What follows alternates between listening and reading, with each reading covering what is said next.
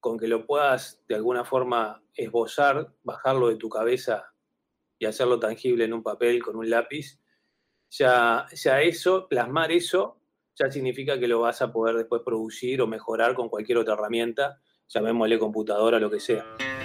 La voz, la voz, escucha las voces del diseño. La voz, escucha,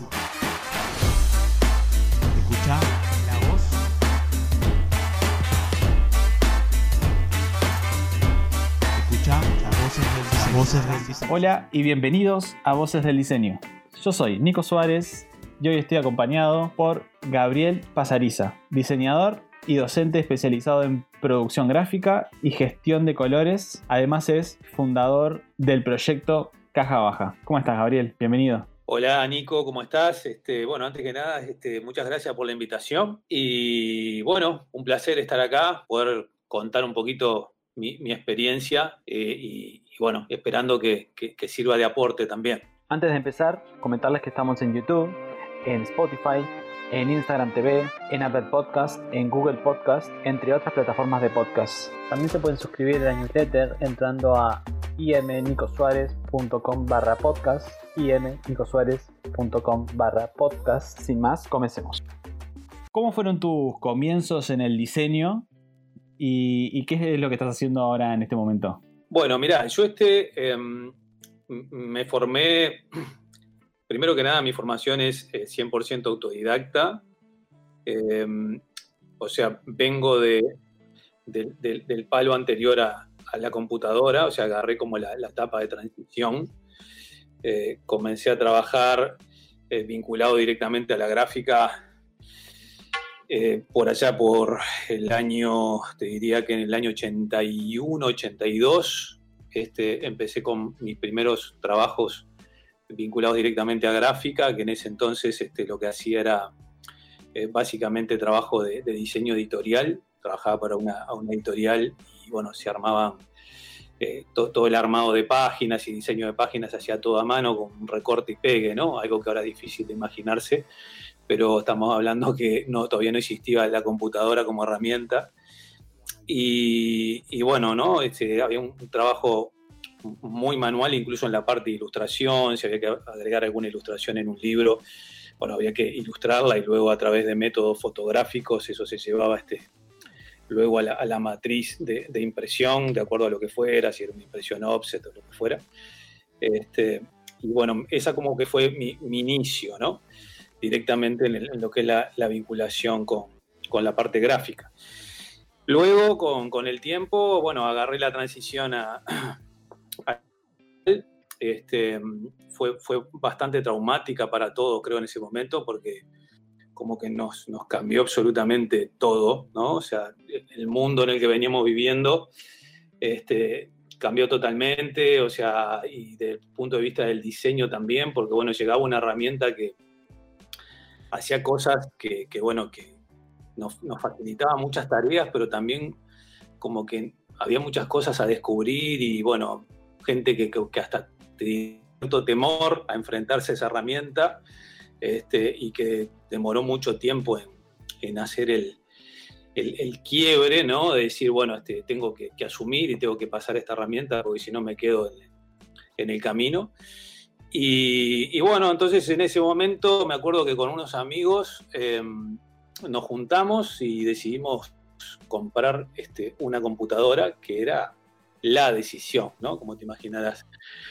Eh, en ese momento te estoy hablando que un, los, los, equipos que se utilizaban para, para diseñar, este, no existía todavía el, el PC vinculado a, a, gráfica, lo que existía eran los, los antiguos Macintosh, lo que, ahora se conoce como los Apple, este, y los programas gráficos que había eran solo para, para Macintosh, ¿no? O sea, no existían todavía programas gráficos para, para PC en el inicio de todo esto.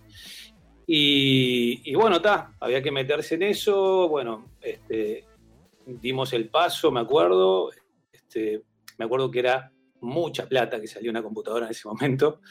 Eh, llegamos a tener la, segunda computadora Mac de acá que entró al país. Este, Y para que te hagas una idea, que ahora se habla de gigas y tera y toda la historia, eh, esta primera máquina no tenía disco duro. Esa primera máquina, eh, el, modelo era 512 y 512 era porque era la memoria que traía, eran 512K. Para que más o menos veas de lo que estamos hablando. Entonces, no, no podías instalar software este, ni podías almacenar dentro de la computadora. Entonces se trabajaba todo a través de soporte de, de unidades de almacenamiento externo que eran los disquetes, los famosos disquetes. Y entonces, bueno, para trabajar, por ejemplo, en la máquina tenías que poner un disquete, ahí corrías el software, este, y cuando, cuando apretabas control S para guardar lo que estabas haciendo, la máquina te pulsaba el disquete y tenías que poner un disquete vacío para guardar el trabajo. Eso que ahora parece así, este, algo totalmente prehistórico, en ese momento para nosotros era fantástico, ¿no? El hecho de poder tener, por ejemplo, no sé, un programa como fue el antecesor, por ejemplo, InDesign, lo que hoy, es el programa de Adobe que se utiliza, por ejemplo, para, para diseño editorial, que era el PaceMaker en aquel entonces, este, que pudiéramos ver páginas, este, plantillas de páginas y poder tirar texto ¿no? Este, en una pantalla era fantástico si te imaginas que veníamos de recortar y pegar, ¿no? Entonces, bueno, agarramos todo eso con todo el trauma que nos generó este, el cambio totalmente de mentalidad, pero, pero bueno, tal, lo fuimos asumiendo y, nos fuimos metiendo en ese, en ese mambo con estos amigos y, al poco tiempo habíamos agarrado bastante el, hilo de, la, de, esa nueva herramienta y realmente nos, nos abrió un camino muy interesante en, en, el mercado, ¿no? Para lo que venía. Así que por ahí fueron más o menos los, los inicios. Muy interesante y sobre todo eso que comentaste, ¿no? De, por ejemplo, las generaciones de hoy probablemente no se imaginan eh, el poder trabajar con, un disquete o, usar un disquete. Eh, incluso la otra vez leía que muchas de las generaciones nuevas o de generaciones chicas, estamos hablando de, bueno, no sé, alrededor de menos de 15 años capaz o 15 años, eh, el, símbolo del disquete lo, reconocen como guardar. Es, para ellos es el guardar y, y no es porque es un disquete que se guardaba bueno, por lo que comentabas, bueno, que antes usaba el disquete para guardar eh, eh, cualquier archivo. Claro, o sea, hay un tema hasta, como decís, digo, de la lectura de los iconos, ¿no? Digo, que va mucho también con, con, el aprendizaje y la experiencia de cada uno. Pero, pero sí, no, tal cual. Por eso digo, yo siempre lo cuento porque, porque a veces está, digo, hoy por hoy como que tal, los, los soportes informáticos que tenemos para almacenar son, no sé, podemos guardar de todo, ¿no? Y, claro, y yo lo comparo con esa época, este, yo tengo 56 años, tampoco es que eh, tenga 80 años, pero eh, fíjate que en poco tiempo, en poco tiempo este, los cambios fueron este, gigantes. O sea, eh, fíjate que yo me acuerdo que eso de guardar con disquete, por ejemplo, cuando, cuando cerrábamos, por ejemplo, hacíamos un diseño editorial, teníamos, por ejemplo, que aplicar fotografías este, en las páginas. Em, estaba el tema de la digitalización de la imagen, por ejemplo, ¿no? Que hoy por hoy digitalizar una imagen es lo más común, o sea, tenemos las cámaras en los, celulares, este, tenemos las cámaras digitales, o sea, eh, bueno, en aquel entonces, para poder digitalizar una foto que vos quisieras colocar en una página, por ejemplo, de un libro, una revista, lo que fueras que estuvieras diseñando, eh, tenías que pasar por un escáner. Tenías que escanear y, no, no, es, no era tampoco tan común como el escáner que hoy conocemos, que prácticamente es, este, que ya prácticamente quedó en desuso, porque ya prácticamente no se usa más el escáner. Pero te acordás que hubo una época donde, donde tuvo un poco de boga, hace unos años atrás, que todo el mundo tenía un escáner y te lo vendían por, por muy poco dinero. Pero bueno, en esa época, escanear lo, lo podías hacer solo en un par de lugares en todo el Uruguay.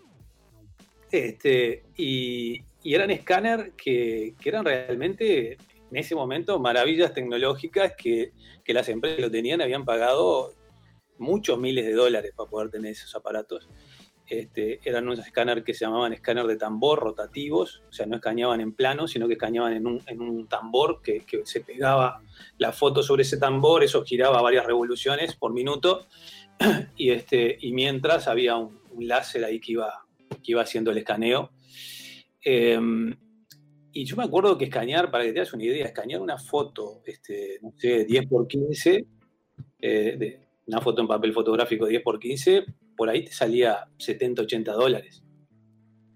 Eh, Imagínate lo que eran los costos, ¿no? Para una revista solo de bajar fotos, por ejemplo, a página, este, lo que era el costo nomás de digitalización.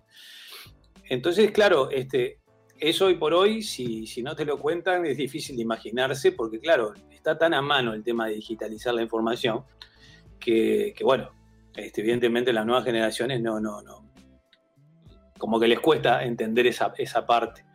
Pero, pero bueno, vivimos toda, toda esa, esa, esa movida que a mí realmente en un momento me, me encandiló bastante, te diré, porque siempre me gustaron mucho los, los desafíos, como te digo, mi formación es autodidacta también, entonces siempre, siempre cuando, cuando algo me interesaba me metía de lleno para aprenderlo lo mejor que pudiera. Y esto del, del, tema del, del, cambio tecnológico en ese momento este, me atrajo bastante eh, al punto que, bueno, me, metí muy de lleno y en determinado momento como que fui dejando un poco para atrás la parte ya más de diseño y, me fui metiendo más en, la parte más, diría, tecnológica de los procesos de, producción en gráfica. Y, bueno, por ejemplo, durante mucho tiempo me dediqué a, la digitalización, por ejemplo, y, este, y depuración, por ejemplo, de, logotipos. Por ejemplo, vos fíjate que antes de la, de la informática, eh, los logos, una empresa que tenía su logotipo, su marca, eh, imprimía con sistemas de, impresión por relieve, como por ejemplo el sistema de impresión tipográfico. Entonces, los logotipos que tenían para aplicar en su, comunicación impresa eh, eran sellos, ¿no? Eran grabaditos de metal, ¿no? Con diferentes tamaños de acuerdo a donde lo fueran a aplicar pero no tenía una versión digital, entonces había que traducir todo eso al lenguaje digital. Entonces durante muchos años trabajé haciendo esa traducción, traduciendo, traduciendo muchos logotipos ya existentes, que en esa traducción los mejoraba, los depuraba, los estilizaba y los llevaba al formato digital. Este, y te diré que casi cuatro o cinco años trabajé de lleno haciendo eso, por ejemplo, este, con, la, con la parte digital ya como que me metí muy lleno en esa parte de marca, de depurar logos este, y prepararlos para, para digital, eh, saliendo de ese, de, ese, de ese soporte físico, ¿no? de la matriz física, eh, imprimiéndolo, digitalizándolo a través de un escaneado y después convertirlo en formato digital. Ahí, por ejemplo, me llevó a tener que aprender por primera vez también, porque era todo nuevo, este, una herramienta que me permitiera, por ejemplo, este, dibujar un logo en la pantalla. Y ahí, por ejemplo, conocí este, Adobe Illustrator, fue el primer programa que, manejé de, nodos, este, y seguramente ya ha sido la versión 1.0.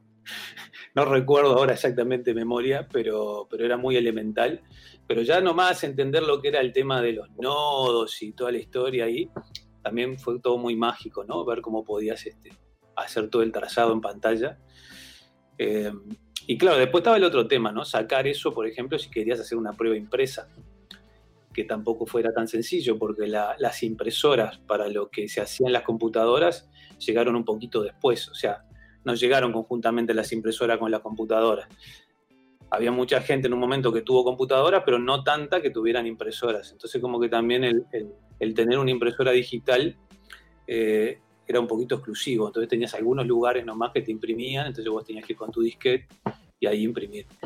Eso hacía también que evidentemente los costos, al, haber como ciertos monopolios de algunas herramientas, este, y por ejemplo decir, ah, solamente fulanito y fulanito tiene, por ejemplo, impresoras donde poder imprimir algo, hacía que los costos este, también este, fueran bastante altos. Pero bueno, ese es un poco el, el mundo en el que me formé. Sí, eh, está, está buenísimo eso porque antes eh, tener una impresora eh, de repente era carísimo. probablemente ya, ya cuando yo tuve una impresora, que, igual era, eran súper caras porque eh, más allá del costo de, tener, comprar una impresora, también era el, mantenimiento, ¿no? Que no era barato tener los cartuchos y todo eso. Y eso estamos hablando de algo familiar, pero imagínate a nivel más de trabajo. No, sí, sí, ya pensando, por ejemplo, en, equipo un poquito más profesional, no, no, era, era muy, muy caro, realmente era muy costoso como toda tecnología, ¿no? Siempre que hay un cambio tecnológico, viste que, bueno, los primeros años sale muy caro y después, bueno, eh, empieza a bajar. Este, pero, pero tal cual. Eh, yo siempre cuento que, esa computadora que compramos, te digo que era, era un, Macintosh 512, eso fue, ya te digo, más o menos por ahí, por el año 84, 85. Em, yo tenía dinero ahorrado para comprar un auto usado, para que te das una idea, y tuve que poner todo ese dinero más otro dinero que pusieron otros amigos que estábamos en el grupo ahí, que estábamos armando el, equipo, este, para poder llegar a comprar esa máquina. Este, era una cosa así como... Pero sabíamos que esa máquina, bueno, era lo que venía de última y, lo que iba a dar también un poco este... Eh, nos iba a ayudar también como a posicionarnos un poco en ese cambio tecnológico, ¿no?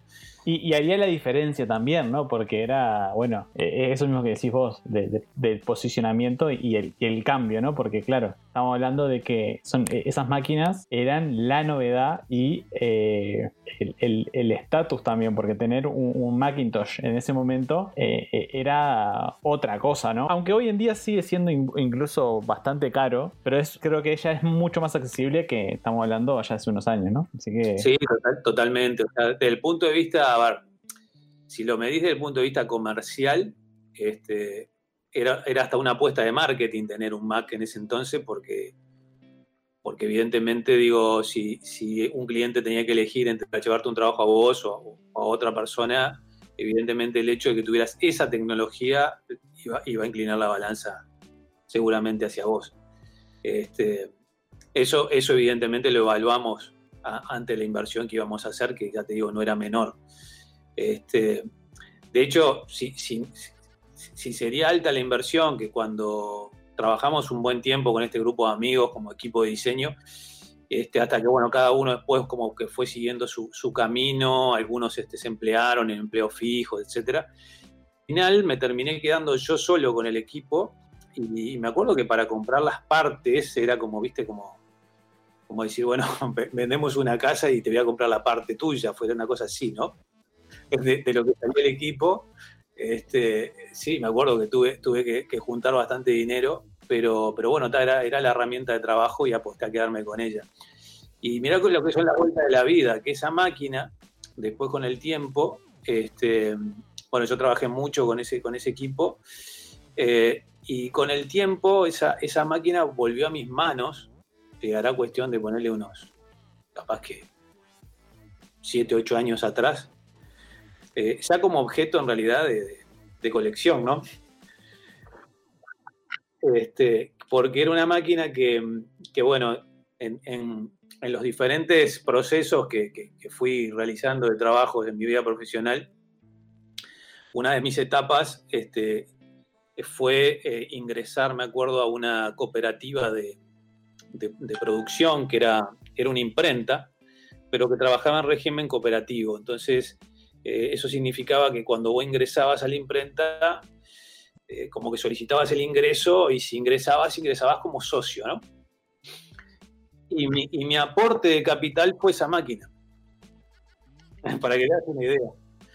Este, y, y, bueno, después con el tiempo yo me fui de ahí, seguí mi vida, viste, por otros lados, y con el tiempo me acuerdo que, bueno, me, una vuelta me dijeron, mira que, tal la, imprenta iba a cerrar, que esto, que lo otro, y me contacté con ellos y recuperé la máquina y por hoy la tengo acá en el estudio como, como de decoración y como recuerdo un poco de la trayectoria. Empezamos a trabajar con todo este mundo de la informática, dentro de la computadora como herramienta y demás Se, empezaron a dar muchas cosas ¿no? Eh, en, todo lo que fue el ambiente de diseño, porque por un lado, eh, por un lado, por ejemplo, te aparecía una herramienta que, bueno, te, agilizaba los tiempos en un montón de aspectos y, también te, daba un montón de, cosas a mano ahí, ¿no? Que, rápidamente podías ensayar para los diseños, eh, que habría como también tuvo un campo de, de experimentación, ¿no? O sea, como que te sacaba como de todo ese ambiente análogo, que todos los procesos eran tan largos, tan lentos, que, que hacer algo, lo que fuera, bueno, y que, no existía, bueno, una cosa importantísima, ¿no? existía la vuelta atrás, ¿no? O sea, los procesos manuales, si vos tomabas un camino, lo tenías que planificar muy bien, porque volver atrás significaba hacer todo de cero de vuelta. Este, entonces la máquina esta ya te traba la posibilidad incluso de que pudieras tener una vuelta atrás, o sea que era más fácil borrar y rehacer, o sea, como que todo cambiaba, ¿no? O sea, cómo te enfrentabas vos a la hoja en blanco para empezar a diseñar algo. Este, entonces generó como que también, eh, creo que, ahí fue también un poco por, lo que se, a nivel mundial se dio como, acordate que eso fue, estamos hablando mediados finales del, rumbo a los, a los 90, ¿no? Finales de los 80, rumbo a los 90, que, bueno, fue, fue toda la estética también que, surgió en el diseño de ese momento, viste, del, diseño grunge y, todo lo que tenía que ver con, con, este, con la experimentación ya de romper, de romper de repente las estructuras este, eh, que venían, por ejemplo, de la escuela suiza, ¿no? De tipología, tipología por ejemplo, este, eh, sans serif, este, como que todos los diseños muy articulados en, este, en grilla, bueno, como que llegó la computadora y como que todo el mundo salió a romper estructuras, ¿no? O sea, como que te daba eso de, empezar a experimentar. Y, bueno, y pasó con la tipografía, ¿no? Empezaron a salir tipografías muy, este, muy diferentes a lo que se venía trabajando en ese momento. Eh, entonces creo que, creo que generó también, fue parte, ¿no? El hecho también del advenimiento de esta, de esta herramienta, fue, fue parte también de un cambio eh, a nivel mundial de, de, la, de la estética, el camino de estética que iba tomando el diseño también, ¿no? Tal cual, tal cual. Hace un tiempo estaba leyendo el libro de Steve Jobs que, habla mucho de, la creación de, las primeras Macintosh y él veía todo ese futuro y toda esa evolución y, todo el proceso ese de, creación de, una máquina que no era solo una máquina, sino que era una herramienta en, el caso que terminó siendo para ustedes también, eh, pero también pensada para, para diseño, ¿no? O sea, como diseñada para, para diseñar también, eh, que en ese momento era algo, eh, explosión total a nivel de tecnología y, la novedad y la innovación, creo que de punta, ¿no? En ese momento. Sí, sí, era, una, era una, o sea, un, pensamiento muy innovador y una cabeza este, muy, muy, este, a ver, que, bueno, costó también, ¿no? Entender eso durante un tiempito, ¿no? Por eso te decía, no todo el mundo se, se adaptó al cambio. Este, y, pero incluso hasta, a ver, siendo a, siendo a la, vos que estás en el tema del diseño de interfaces, por ejemplo, ¿no? Eh, yendo a lo que fue el diseño de la primer Mac, los interfaces, por ejemplo, de, bueno, no te digo la primera, pero esta que tuvimos nosotros, de la, Mac 512, que creo que fue el tercer modelo o algo así. Este, vos veías lo intuitivo que era esa interfaz, ¿no? De tener un escritorio, una papelera, este, un dibujito de, una, como una valijita que eran los directorios, este, o sea, estaba todo muy bien estudiado y, realmente era muy fácil eh, agarrarle la mano a la herramienta en el sentido de que vos podías dejar de preocuparte en, cómo manejar el sistema operativo y concentrarte en lo otro. ¿Entendés? Porque todo el manejo del sistema operativo era muy intuitivo. Entonces no, requería tampoco mucha atención. Cosa que después cuando, cuando los, la plataforma, por ejemplo, de PC, ¿no? Windows, encara también empezar a sacar este, eh, máquinas ya más orientadas para la parte de diseño gráfico y ya los programas también empiezan a salir para las dos plataformas, eh, no, era, no era para nada igual porque manejar un PC era muy diferente a manejar un Mac. Y, tenías hasta que saber, yo creo que tendrías hasta, que saber un poco más de informática para tocar un PC. A mí me pasó por lo menos, yo, yo arranqué con, con Mac y cuando me sentaron por primera vez delante de un PC no sabía qué hacer. Eh, o sea, no, lograba encontrar eh, la, misma navegación intuitiva que tenía en la interfase del Mac. Fue muy importante, sí, en ese aspecto, este, y, bueno, y ya te digo, bueno, y, yo toda la, formación con respecto al tema de manejo de herramientas este, fue, fue este totalmente, como te decía, este, autodidacta, eh, como toda la gente de, esa época, ¿no? Digo, sea, no, no, estamos hablando que era una época donde no, no, existía una enseñanza académica de, diseño gráfico, lo que evidentemente después como que pulularon y se llenó por todos lados con, el boom de la informática, fueron las famosas academias también, ¿no?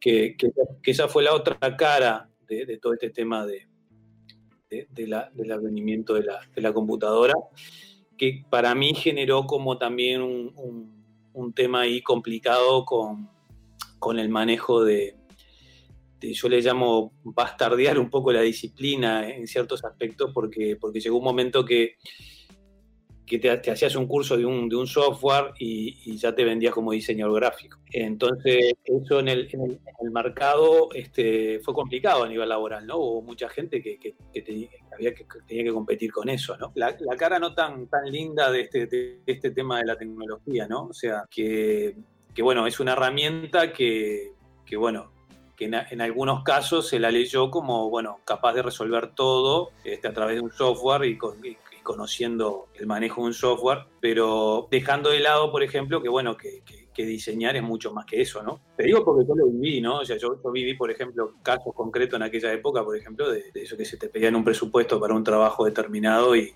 bueno, yo qué sé, estar en una reunión con un cliente este, por un determinado trabajo y, y que te dijeran, ah, pero por por hacer ese dibujito van a cobrar tanta. Claro, que lo puede, que aparte te decían que lo pueda, lo puedo hacer yo manejando tal programa. Entonces, claro, ya estaba esa lectura también que jugó muy en contra. Este, y, y bueno, y que te digo que hoy por hoy no, no es tan evidente, pero sigue pasando en parte, ¿no? De repente capaz que no, no es tan, tan evidente. Yo creo que el que no es diseñador no, no, puede, no puede entender eh, realmente el, el, trabajo que hay atrás del diseño. Y siempre hablamos acá, eh, sobre todo acá en el podcast, siempre, siempre se comenta que uno piensa que diseñar es hacer un dibujito en un papel y ya está, pero no se imaginan que de repente cuando estás comprando un mueble, cuando estás viendo una televisión, cuando estás usando la cocina, eh, hubo un diseñador atrás que pensó cómo se iba a ver eso. Y, eso es diseño. Y, uno, el que no, no habla, no, no, no es diseñador o, o no, no, está metido en esto, eh, piensan que de repente es hacer un dibujito y, ya está, y tomar el logo, te lo, te lo hice en cinco minutos. Claro, claro, lo que no piensan que para llegar a ese dibujito hubo de repente muchas horas de investigación atrás, ¿no? Este, no, no, sí, tal cual. Aparte, vivimos en un mundo donde hay diseño por todos lados, ¿no? O sea, hoy por hoy, este, además del bombardeo visual que tenemos, ¿no? Digo, con el tema de que tenemos pantallas por todos lados y, que estamos viendo continuamente imágenes y nos bombardean por todos lados, que eso también lleva a que, bueno, que, sea tal la saturación que, que también es un, un, desafío para el diseñador actual destacar en esa saturación. Este, to, todo, todo con lo que convivimos tiene diseño, ¿no? Y bueno, y se han dado como ciertas, este, ciertas, eh, de alguna forma, especialidades que, en nuestra época no existían, como, bueno, lo que hoy se llama diseño de interfaces, por ejemplo, ¿no? Este, o, estudiar lo que es la, bueno, en diseño de interfaces lo tenés, todo lo que es la usabilidad, por ejemplo, ¿no? Cómo se comporta el usuario frente a, frente a un determinado, este, una determinada pantalla o un determinado objeto y bueno, en base a eso este, tomar todo ese aprendizaje de usuario para volcarlo en el diseño. Todas esas disciplinas se han desarrollado últimamente, bueno, con, todo este tema, ¿no? No, y tal cual, y, que es, es, una disciplina relativamente súper nueva y que incluso, vamos, vamos, capaz que unos cuantos años atrás, pero, pero no había una formación eh, formal, por ejemplo, de cómo diseñar interfaces. Entonces, eh, eso ha evolucionado y probablemente hoy, hoy, en día ya hay, hay más cosas, pero todavía falta. Hay muchas cosas que, que, se hacen que de repente no hay, no, no, no, están en las, en las universidades o, o... Sí, yo creo que yo creo que como que cada vez como que se va afinando más, ¿viste? Como que cada vez como que el diseño se va dando más y también como que se va este como que se va este, de alguna forma especializando más por áreas no yo, yo que sé antes por ejemplo el diseño gráfico prácticamente nucleaba nucleaba todo lo que tenía que ver con, con, diseño visual no este, de, después con el tema de internet bueno aparece lo que es diseño web después surge ya un especializado, lo que es también de repente el diseño bueno, de interfase, aparece la parte de videojuegos, o sea, como que se empiezan a abrir diferentes áreas y cada una con, su, con sus especializaciones este, propias de, cada una, ¿no? Pero, pero todas tienen de alguna forma la base en la gráfica. Eh, o sea, eh, eso como que, bueno, es innegable, ¿no? O sea, todo eso como es una ramificación, me parece, de lo que, de lo que para nosotros antes era diseño gráfico.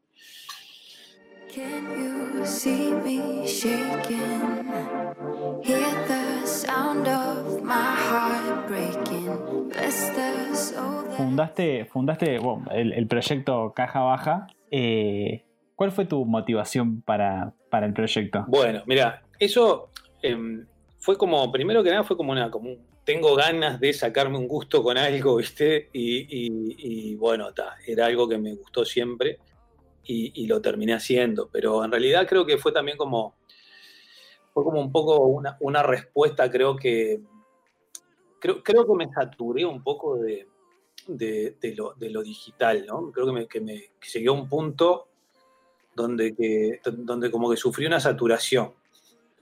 Eh, entonces, em, por lo que te decía, yo como que de a poco me fui metiendo cada vez más en la parte tecnológica, eh, al punto que, en, mi, en mi carrera profesional, como te decía, arranqué diseñando libros, pero también diseñé, yo qué sé, ponerle folletería publicitaria, diseñé avisos de prensa, diseñé afiches, este, pero también, por ejemplo, incursioné, aunque no lo creas, en diseño de interfaz. Este, hace unos cuantos años atrás, cuando, cuando recién arrancaba toda la... Capaz que vos escuchaste hablar de, un programita que se llamaba Flash, que murió hace un tiempito atrás. Bueno, em, yo agarré em, toda la movida esa de Flash y me, me, copó aprenderlo, me metí a aprenderlo y, empecé a hacer animaciones con Flash y me metí un poco también en la parte de web en ese momento, en las primeras este, páginas web cuando empezaban a aparecer con Flash.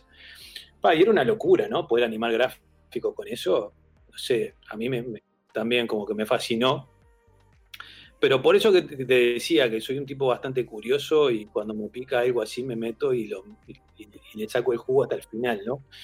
Y también lo aprendí autodidacta, me acuerdo que me, compraba libros, me, aprendí el Action Script, que era el software, el, programa con el, lenguaje de programación que utilizaba este, que utilizaba Flash. Este, Después entró a complicar porque ya fue un lenguaje de programación que ya era como más orientado a objetos y, ya como que ya dije, no, no, ya esto me superó. ¿Viste? Porque también como que programar no era lo mío, pero, pero bueno, y me metí en ese tema y, llegué a hacerle, me acuerdo, un prototipo eh, a IBM Uruguay, de, las primeras interfaces de, lo que iban a ser lo que hoy ya tenemos por todos lados, que eran los kioscos de autoconsulta, como los, los cajeros automáticos, toda esa historia. Este, los locos querían hacer una, una interfase de, prueba para presentar los, los primeros kioscos, me acuerdo. Y, me hice un invento ahí con, unas, con un diseño de interfase hecho en Flash que lo conecté con, a través de, del lenguaje de programación PHP, no sé si lo ubicas. Este, lo conecté con base de datos y con eso armamos una demo y funcionó bárbaro. Este, y para hacer esa, esa interfase me puse a estudiar un poco también de lo que había en aquel entonces, lo que podía llamarse este, un poco usabilidad y todo eso, ¿no? Este, que, bueno, me acuerdo que me, había leído los, libros de este hombre de Jacob Nielsen, no sé si te suena. Este, bueno, entonces como que llegué hasta ese punto, ¿no? O sea, como que transité muchas áreas, la parte gráfica, la parte de tinta, también me metí en ese, en ese mundo de, del diseño de interfaces. Y, y Caja Baja como que para mí fue como, bueno, está, un desenchufe. Dije, está, ahora quiero hacer algo que, que medio como que me vuelva a los orígenes, que era lo que más había disfrutado, y trabajar un poco más con las manos, donde haya más intervención manual y dejar un poco de lado la pantalla. Y, bueno, y siempre me fascinó mucho los, antiguos sistemas de, impresión, ¿no? Eh, puntualmente el sistema de impresión tipográfica, la impresión con tipos móviles, como, como bueno, la, la creó en su momento este, Gutenberg.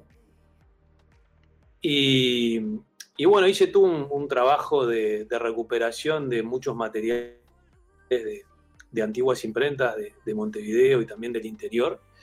Y me armé un taller como para arrancar a hacer alguna cosa yo. Y, y tal, incluso me planteé, digo, así es como para, entre comillas, jugar un poco yo. Digo, lo, lo, hago en casa, tranquilo, tengo ganas de ir a hacer alguna cosa, entintar un poco, voy, en tinto Y, y, lo empecé a trabajar por ese lado y también porque me interesaba un poco también desde el punto de vista del diseño, este, como que buscarle un resignificado a esa técnica, estamos hablando de una técnica que tiene más de 600 años, como buscarle un resignificado a esa técnica desde el punto de vista más del diseño eh, actual y también desde el punto de vista de, lo que podría ser el aporte plástico de la técnica, ¿no? Y, bueno, me fui metiendo con eso y, bueno, y de a poco me fue como que cada vez tomando más y más y más de mi tiempo. Y prácticamente hoy casi te diría entre las clases que dicto este, en ORT, que, bueno, em, y, lo que las horas que me lleva al taller, prácticamente a lo que estoy dedicado casi casi a full.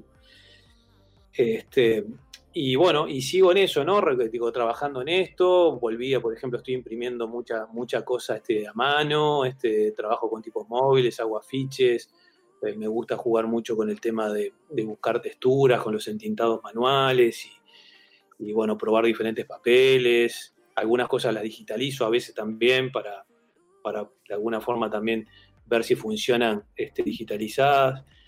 Este, y, me, como que me, conecta bastante a tierra. Yo, yo, como que, a ver, lo que, lo que me parece que, estoy haciendo con esto, de alguna forma, es como volviendo un maestro de alguna forma la, parte del oficio, ¿no? O sea, creo que me sentí como que en un momento la computadora, como que, viste, me había sacado totalmente de, del mundo terrenal. Y, esto de volver este, a estas técnicas, este, como que, no sé, me siento mucho más cómodo por hoy. Sí, claro, o sea, a ver, eh, el taller al principio, como te decía, empezó como, como una búsqueda y experimentación y sacarme un gusto de algo que tenía ganas de hacer y bueno, está, empezó por ahí. Eh, al tiempo, en ningún momento lo vi, lo vi con, con posibilidades ni, ni, siquiera de que fuera algo rentable desde el punto de vista comercial. Este, pero al tiempo se fue dando, por ejemplo, de que me pidieron, por ejemplo, de hacer talleres, actividades, donde, bueno, eh, evidentemente gente que no vivió y que no conoce esta técnica le interesaba probarla y hacer pruebas y, y, bueno, y, de a poquito como que la gente se fue copando con, esto y me acuerdo que el primer año el, taller lo tengo abierto al público desde el 2013. Y, y me acuerdo que el primer año, creo que todos los fines de semana estaba lleno el taller de gente haciendo estas impresiones. O sea, fue como como así como un boom, porque claro, todas las generaciones nuevas que estaban haciendo diseño, como que les llamó mucho la atención de conocer la técnica este, desde los orígenes, ¿no? Eso está bueno también. Y, además, eh, cuando imprimís algo a mano y agarrás un tipo móvil y lo tenés en la mano y mirás la letra, ¿no? Este, después como que te ayuda también a entender mejor cuando te sentás en una computadora y, y estás seleccionando una tipografía, por ejemplo, en un software. O sea, creo que, que, el hecho de poder ver cómo nació todo eh, te hace también enfrentarte después a la herramienta digital de otra forma. Este, y bueno, y hoy por hoy este, te diré que ya, ya no, no es un hobby, eh, lo sigo disfrutando, pero por suerte tiene como ciertas, ciertas salidas este, comerciales que también me permiten como que sustentarlo también el taller. Este, sobre todo con todo lo que tiene que ver con, por ejemplo, impresiones de edición limitada, libros de artistas. Este, eh, bueno, desde el 2017 eh, estoy editando, que no sé si sabías, un calendario que, sale, bueno, sale con, 12 láminas independientes que son ilustradas por todas por ilustradores uruguayos y, se imprime enteramente manual. Las láminas se hacen a través de grabado o se hacen a través de serigrafía. Y la parte tipográfica del calendario, eh, por lo general, eh, vengo eligiendo una tipografía de diseño uruguayo y la bajo a una matriz física para imprimirla. O sea, como que estoy sacando, estoy bajando del de lo digital a lo análogo la tipografía para imprimirla este, a la antigua, digamos. Y este año cumplió cumplió cinco años el calendario y hicimos una muestra en el Museo Zorrilla que terminó hace un par de semanas, este, con las 60 láminas conmemorando los cinco años ya de, salida del calendario. Una de las cosas del, porqué del calendario es que, bueno, cuando al poco, a, los años de tener el taller acá, este, venía dándome vuelta en la cabeza la idea de tener una, sacar una pieza impresa eh, que fuera una edición limitada, que, que bueno, que, se pudiera ver a través de esa, pieza las técnicas un poco recuperadas acá en el taller, ¿no? Y me pareció que estaba bueno que, la, pieza fuera justamente una gráfica que, que tuviera como también su tiempo, ¿no? Como que viviera un tiempo y que permitiera que al siguiente año pudiera renacer con, otras, con otros contenidos. Entonces me pareció que la figura del calendario era ideal, porque además el calendario, en una época, este, eh, fue una pieza que, bueno, por todos lados te daban las empresas calendarios, este, era como, como, era raro que una, en una entrada a un lugar y no hubiera un calendario colgado en una pared. Eh, con el tiempo, evidentemente, otros soportes hicieron que esa pieza, desde el punto de vista de comunicación y punto de vista publicitario, se volviera obsoleta y murió. Entonces me pareció bueno rescatarla. Entonces cuando con el 2017 elegí hacer un calendario, dije, bueno, y, ya que estoy, me encantaría que el calendario estuviera ilustrado por artistas nacionales. Entonces empecé a convocar artistas, ilustradores, este, diseñadores, artistas gráficos, y la respuesta fue increíble, todo el mundo se copó. Aparte estamos hablando que es una pieza este, que sale, diría que al costo, ¿no? O sea, eh, prácticamente se, cubre los costos de producirla con lo, que es la preventa. Este, son solo 100 ejemplares que, saco. Eh, por eso te decía, es una edición súper limitada. Pero hacer 100 ejemplares, fíjate que son 12 láminas y cada lámina tiene una ilustración y tiene la parte tipográfica. Y, cada una de las láminas requiere, por ejemplo, para la ilustración dos tintas, para la parte tipográfica otra, o sea que son tres, tres tintas en cada lámina. Si lo multiplicas eso por, por 12 y por 100 es un montón para hacerlo en forma manual. Entonces, em, agarré y digo, bueno, está, empecé, empecé este a, trabajarlo por ahí y, la parte tipográfica me gustaba también, que ya, que estaba trabajando con artistas nacionales, ver un poco de, ir mostrando también lo que estaba pasando en el mundo del diseño tipográfico acá en Uruguay. Entonces empecé a invitar a diferentes diseñadores que tenían tipografías diseñadas acá y, bueno, este, esos archivos digitales de tipografía los, los bajé a matriz física Em, me acuerdo que el, primero de todos fue el más complejo, el del 2017, porque me tomé el trabajo de hacer eh, número a número los caracteres móviles en madera, me acuerdo. Este, y fue, fue, realmente fue un trabajo importante.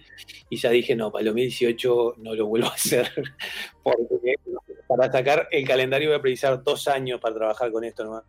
Entonces, este, agarré y tomé un camino más corto que, fue en vez de hacer letra a letra o carácter por carácter, eh, saqué un bloque de madera entero con, todo el bloque numérico, ¿no? Y eso lo hice con, un corte láser este, y funcionó perfecto. Y, de ahí en más seguí por ese lado. Este, y bueno, y, y, de esa forma también como que facilité un poco el proceso.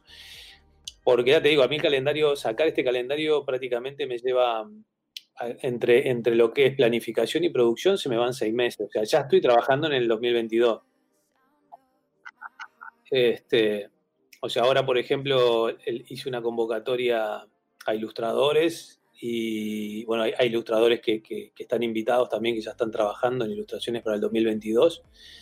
Y ahora para la parte tipográfica tengo una convocatoria este, para que también los diseñadores que, tengan tipografías este, diseñadas, por más que no estén 100% completas, pero que puedan funcionar a nivel de, impresión, eh, las presenten a la convocatoria. Bueno, armé un jurado con, colegas internacionales que, trabajarían en la selección de la tipografía. Este, y, bueno, estoy metido en eso. Y todo eso, toda esa planificación me lleva tiempo y tiempo. Pero, pero bueno, es un trabajo que, me gusta y además este, como que lo disfruto bastante hacer.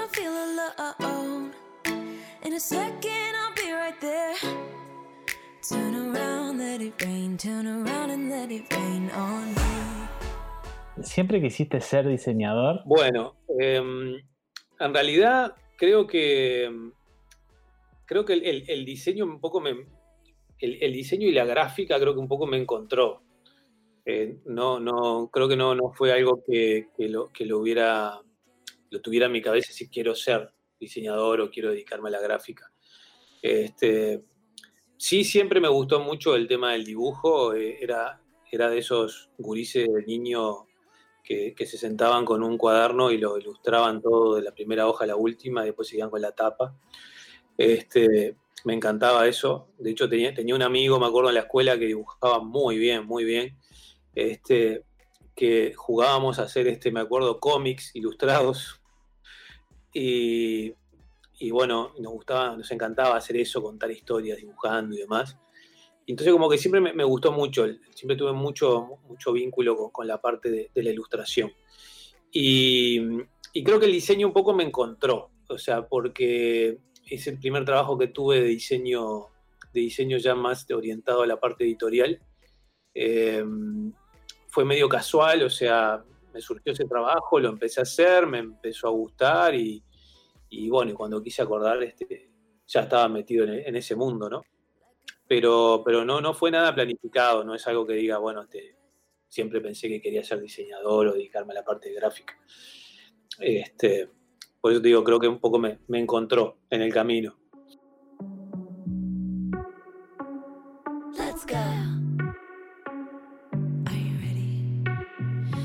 ¿Cómo ves vos el, el futuro de, la industria del diseño gráfico? Yo creo que están, pasando, están pasando cosas eh, a nivel general.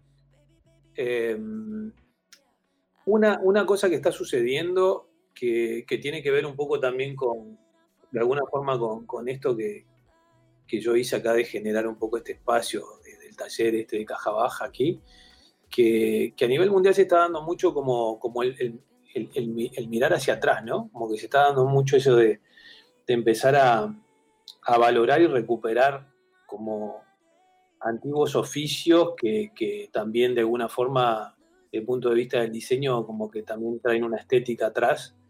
Eh, y no sé, por ejemplo, sin ir más lejos, viste toda la movida que hay con en torno al lettering, ¿no? El, recuperar lo que, lo que antiguamente era el oficio de pintor de letras y, bueno, y empezar a recuperar esa estética también. Creo que hay mucho de eso y que, y que bueno, que en este momento, en la actualidad, como que se está viendo bastante reflejado en los diseños, tal vez un poco por, te diría que capaz que hasta por moda, porque bueno, es la tendencia del momento. Este, pero creo que hay mucha gente que, se encuentra un poco, creo que en el punto de lo que yo te decía, por lo menos a nivel de lo que es diseño gráfico, eh, como que quieren escapar un poquito de, o humanizar un poco más el diseño, volver un poco más a las formas orgánicas, volver, volver salir un poco de, la perfección en la que estamos viviendo. Y, por, eso creo que se está como buscando mucho esos efectos más de, que es un, trabajo más de ver una textura más orgánica, más imperfecta, salir de la perfección del trazado perfecto. Eh, creo que eso tiene que ver un poco con lo que te decía, o sea, como que se está buscando humanizar un poquito más ese, aspecto dentro de lo que puede ser la parte de gráfica.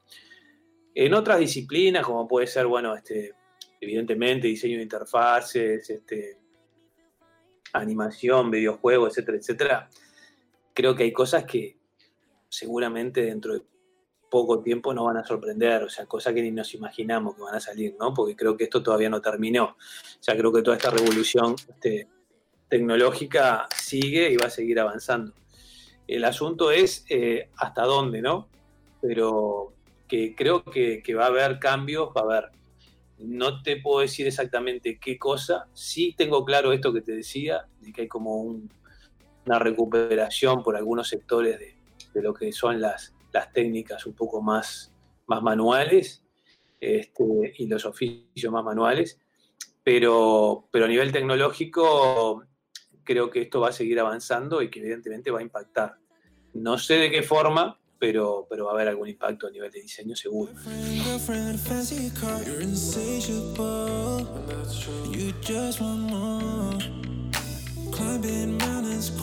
¿Cuál es tu herramienta clave para diseñar? Y bueno, yo creo que, me, me iría a lo elemental. Yo siempre, siempre que tengo que, empezar un diseño arranco con lápiz y papel, ¿no? Em, te diría que esa, esa sería, sería mi combinación de herramientas siempre. Porque vos un diseño, este, con que lo puedas de alguna forma esbozar, bajarlo de tu cabeza y hacerlo tangible en un papel con un lápiz, ya, ya eso, plasmar eso, ya significa que lo vas a poder después producir o mejorar con cualquier otra herramienta, llamémosle computadora, lo que sea. Pero, pero creo que es eso, ¿no? O sea, poder traducir un poco lo que tenés en la cabeza a algo, algo visual y para eso un lápiz y un papel no se precisa mucho más.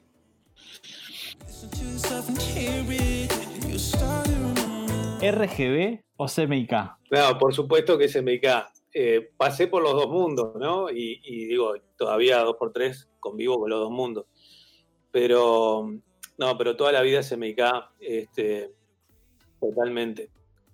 Em, yo siempre, siempre en bromo y siempre cuento que, que, bueno, que, en esa transición que viví de, la época análoga a la digital, em, cuando empezó a aparecer la, por primera vez, este, por lo menos en, el entorno de lo que era el, mundo de las imprentas, empezó a aparecer este, la, sigla RGB, em, los impresores no entendían nada, no sabían de qué le estaban hablando, este, porque claro, eso, para ellos era el mundo de la semica, el mundo del color era semica.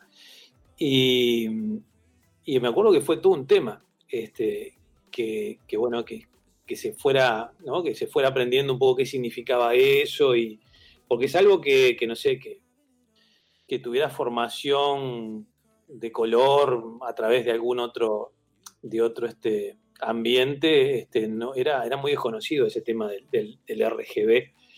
Este, bueno, no te conté, pero yo en el año 98, en 1998, eh, edité un libro acá en Uruguay que hablaba justamente de todo eso, ¿no? De toda esa transición tecnológica que estábamos, este, estábamos sufriendo en ese momento este, entre lo análogo digital y bueno, y hay un capítulo de, RGB y CMYK, por ejemplo. ¿Cómo se llama el libro? El libro se llama Manual de Preimpresión Digital, que básicamente era como una, una traducción de lo que estaba sucediendo en ese momento del mundo análogo a lo digital y donde, bueno, tomé como referencia los, los programas que utilizábamos en ese momento, ¿no? Para trabajar en las computadoras. Y, bueno, y abordaba conceptos como este que, del RGB y el CMYK. Y, y que ese libro eh, fue, fue, cómico, porque ese libro lo, saqué porque yo me había metido tanto en, toda esa movida tecnológica, de la transición tecnológica de ese momento, que, que las imprentas me llamaban por teléfono a toda hora a casa, pero mirá que me llamaban de los turnos de la madrugada a veces, este, para preguntarme problemas que le surgían con esa transición de lo análogo a digital. Y lo más cómico, que era todo de onda, ¿no? O sea, eh, Gabriel, mira, tenemos este problema, no sabemos cómo resolver tal y tal cosa. Y tal, yo de buena onda, si lo sabía, le, comentaba. Pero llegó un momento que me saturó tanto, tanto, tanto, que un amigo me dice, oye, si haces un libro.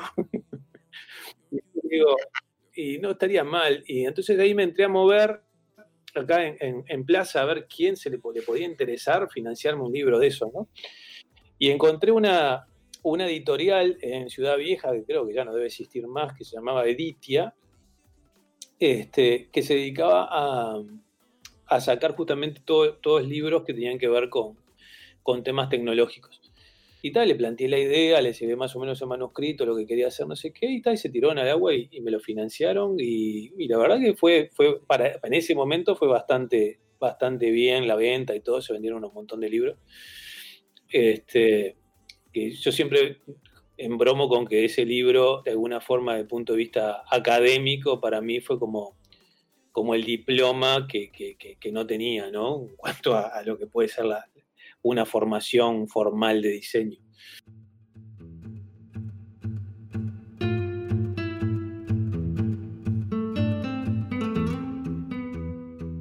Una tipografía que te guste, si tuvieras que elegir una, ¿cuál, cuál sería? Bueno, mira, em, la voy a hacer así, fácil y cortita en este momento la tipografía que más me ha impactado últimamente en este último tiempo este, es de un diseñador uruguayo y que la usamos para el último calendario de este año, que se llama Mazumba, con Z. más zumba. Es una tipografía que todavía no, se ha comercializado. Este, esa tipografía para mí, este, eh, de, lo, que he visto últimamente, es de lo más bonito que, he encontrado. El diseñador se llama Matías Dilorio, es uruguayo y, este, y esa, esa, tipografía la diseñó em, como, como, un trabajo de, de, facultad, porque hizo un máster en tipografía en, Buenos Aires. Y, la verdad que, de, de, de lo que he visto últimamente, es lo que más me ha gustado. Para no ir a las clásicas, ¿no? Te digo algo reciente.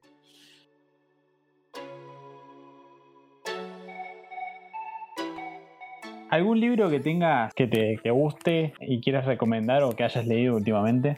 Bueno, yo en, cuanto a, la lectura, me, gusta bastante leer sobre todo cosas que tengan que ver con, filosofía. No, soy muy de, A veces leo alguna novela, alguna cosa de ficción. Me gusta la ciencia ficción.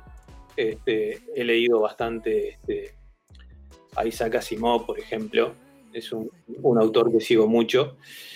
Este, y, ahora, bueno, lo que había este como, me había puesto un poco como, como a releer eh, en este último tiempo, eh, es un, en realidad es un, un escrito que ya tiene bastante tiempo, que se llama La Sociedad del Espectáculo, que es del año 1967, pero que recientemente, no hace muchos años atrás, eh, Mario Vargallosa hizo como una reinterpretación de ese texto, que en vez de la sociedad del espectáculo lo llamó la sociedad de... Eh, en vez de la sociedad del espectáculo, lo llamó la civilización del espectáculo.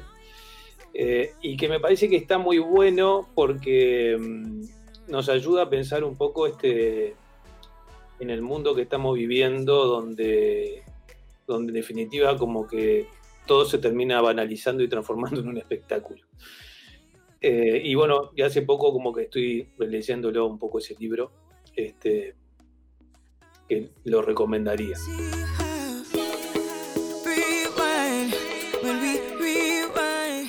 Si tuvieras que darle un consejo a las nuevas generaciones de diseñadores, ¿qué consejo le darías? Y bueno, yo creo que, el consejo es que, que, bueno, que no, que no se queden con lo que, con lo que aprenden en facultad. Eh, yo este, como que creo que la, formación en diseño y, sobre todo en diseño eh, requiere mucha actualización y requiere como estar formándose en forma permanente y, que tenga la suficiente apertura de mente como para poder este, no, no, no decirle no a las cosas antes de probarlas. Este, y, y sobre todo eso, ¿no? O sea, no, no, este, no quedarse, porque yo una de las cosas, por ejemplo, que, veo muchas veces en, eh, en mis clases es que, bueno, como que muchas veces los diseñadores jóvenes como que van a buscar una receta, ¿no? A la clase. Entonces, como que, bueno, a ver, ¿cómo se resuelve esto?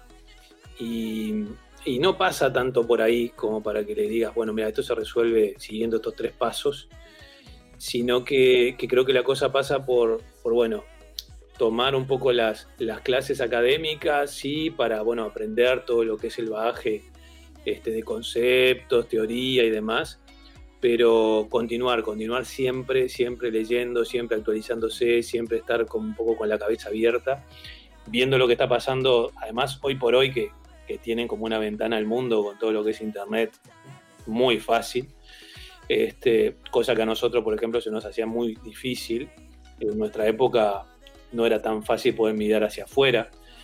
Eh, eh, no sé si querías ver qué estaba pasando en Estados Unidos, qué estaba pasando en Europa, lo que fuera, eh, salvo que alguien viajara y te trajera algo o consiguieras un libro, lo que fuera, digo, no, no tenías la posibilidad de sentarte en una computadora y, y ponerte a buscar información.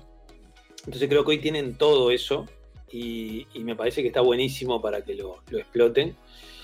También está la otra parte, ¿no? O sea, no, no por tener tanto, ¿no? Tanto acceso a todo, este, también tener la capacidad de poder discernir lo que uno está viendo, ¿no? No todo es bueno, como en todos lados, van a tener diseños muy buenos y diseños muy malos.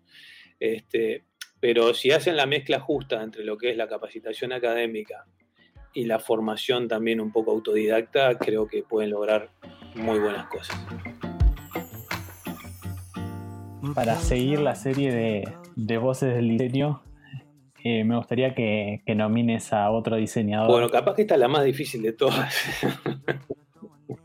Eh, claro, porque se me abren un montón de nombres, pero, pero bueno, un poco para, quedar, creo, un poco en, sintonía con lo que te acababa de decir recién de cuando me preguntaste qué tipografía me gustaba creo que te, recomendaría tener una charla con, Matías Dilorio, este diseñador que, bueno, es una generación bastante joven, capaz que más o menos debe tener tu edad, este, y, que, que, bueno, se ha especializado un poco dentro de la rama del diseño tipográfico acá en Uruguay, y que me parece que está bueno para, también ver un poco...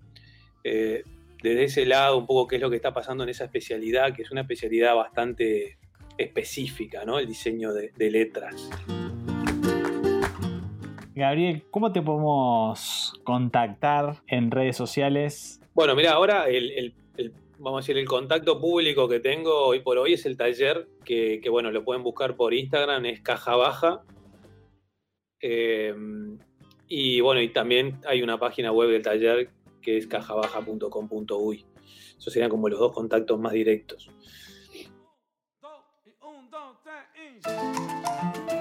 Muchas gracias por, estar acá en, este episodio de Voces del Diseño. La verdad, mm, creo que no hay palabras por, todo, todo lo que has contado y, tener esta oportunidad de estar charlando contigo y eso me parece que está buenísimo. Y, yo me llevo un montón de, experiencia, creo que eso está, hasta de más. Muchísimas gracias por, tu tiempo. Eh, no, gracias a vos, Nico. Este, y bueno, este, la verdad que un placer para mí también, un poco este, contar un poco parte de, historia de vida, porque en definitiva es eso. Este, como te decía, a mí el diseño un poco me encontró. Y, bueno, y como te decía, como he estado un poco como vinculado en, muchas áreas del, mundo gráfico. Este, creo que, tengo sí una, experiencia que está buena, también digo, poder trasladarla a las nuevas generaciones. Este, así que bueno, para mí un, placer haber estado también acá este, compartiendo un rato contigo y bueno, y con los que oigan, oigan después el, el podcast. Antes de irnos, comentarles que estamos en YouTube, en Spotify, en Apple Podcasts, en Google Podcasts, en Instagram TV si haces un like y compartís, nos vas a estar ayudando a que otras personas y, otros nos escuchen y escuchen estas voces. Así que muchas gracias por compartir y por darle like. Te mando un abrazo grande. Soy Nico Suárez y esto fue Voces del Diseño. Hasta pronto.